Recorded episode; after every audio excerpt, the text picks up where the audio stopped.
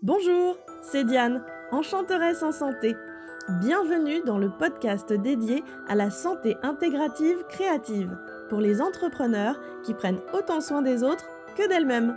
En tant qu'ostéopathe, aroma-olfactothérapeute et coach de vie pro et perso, je serai votre guide facétieuse et enjouée. Je vous invite chaque semaine à explorer et voyager à mes côtés. Nous irons à la découverte de nouvelles contrées au cœur desquels il fait bon vivre et oser se réaliser. Allons-y Embarquons ensemble dans de fantastiques aventures enchantées où bien-être et magie s'associent pour agrandir notre champ des possibles. Aujourd'hui, je l'affirme haut et fort, je me choisis. Je deviens ma priorité sans même culpabiliser. Naturellement tourné vers les autres, de par mes aspirations profondes et l'exercice de ma profession, je n'oublie surtout pas de penser à moi d'abord. Et vous, où vous situez-vous sur l'échelle de considération de votre propre nombril? Assurez-vous votre sécurité et votre santé en premier avant de vous tourner vers les autres et de leur proposer votre aide. Si je vous pose cette question, qui peut vous paraître singulière, c'est qu'il me semble très fréquent que les personnes tournées vers le soin des autres prennent rarement le temps nécessaire et suffisant pour prendre soin d'elles-mêmes. Ce qui peut paraître tout à fait paradoxal lorsqu'on y songe attentivement. À ce propos, je vais vous raconter un fait survenant régulièrement au sein de mon cabinet d'ostéopathie.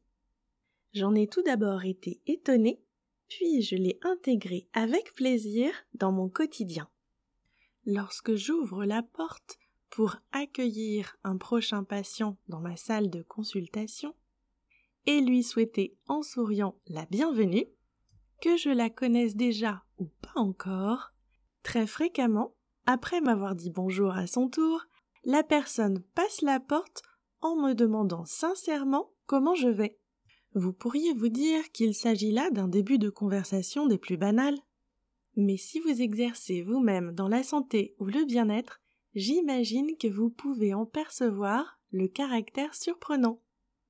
En effet, on pourrait plus facilement penser qu'une personne en souffrance qui vient justement consulter à ce propos est plutôt tournée vers sa propre douleur et sa problématique que orientée et ouverte à l'extérieur et soucieuse du bien-être de son praticien ou de sa praticienne. Eh bien, figurez-vous que cette question, qu'elle soit formulée ou non par le patient qui rentre dans la pièce, ou par moi-même dans ma tête, est comme une entrée en matière pour moi à chaque consultation. Je me demande comment je vais et à partir de cela, je peux me tourner et rayonner mon propre bien-être et venir apporter mon aide aux patients venus me consulter.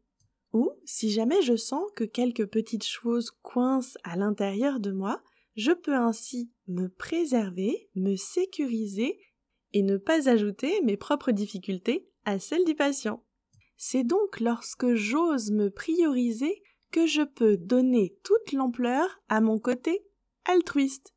Et cela, c'est loin d'être égoïste. En fait, si l'équation me paraît totalement cohérente, c'est parce qu'il n'y a pas de ou à l'intérieur, mais plutôt du et.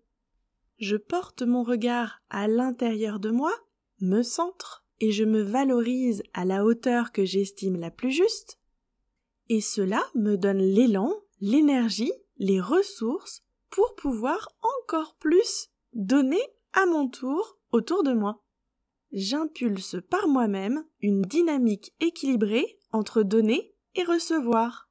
En quelque sorte, la satisfaction de mes besoins crée le carburant que je peux ensuite dépenser sainement. Et la culpabilité alors, qu'est-ce qu'on en fait? À mes yeux, il s'agit d'un équivalent de petits voyants qui s'allumeraient pour nous transmettre une information, nous inviter à nous questionner. Est-ce que mon fonctionnement est écologique pour moi et pour les autres? Dans ce cas, si oui, eh bien la culpabilité peut s'envoler. Elle n'a plus d'utilité à persister. Osons nourrir notre bien-être et le rayonner pour que jaillissent des étincelles de magie.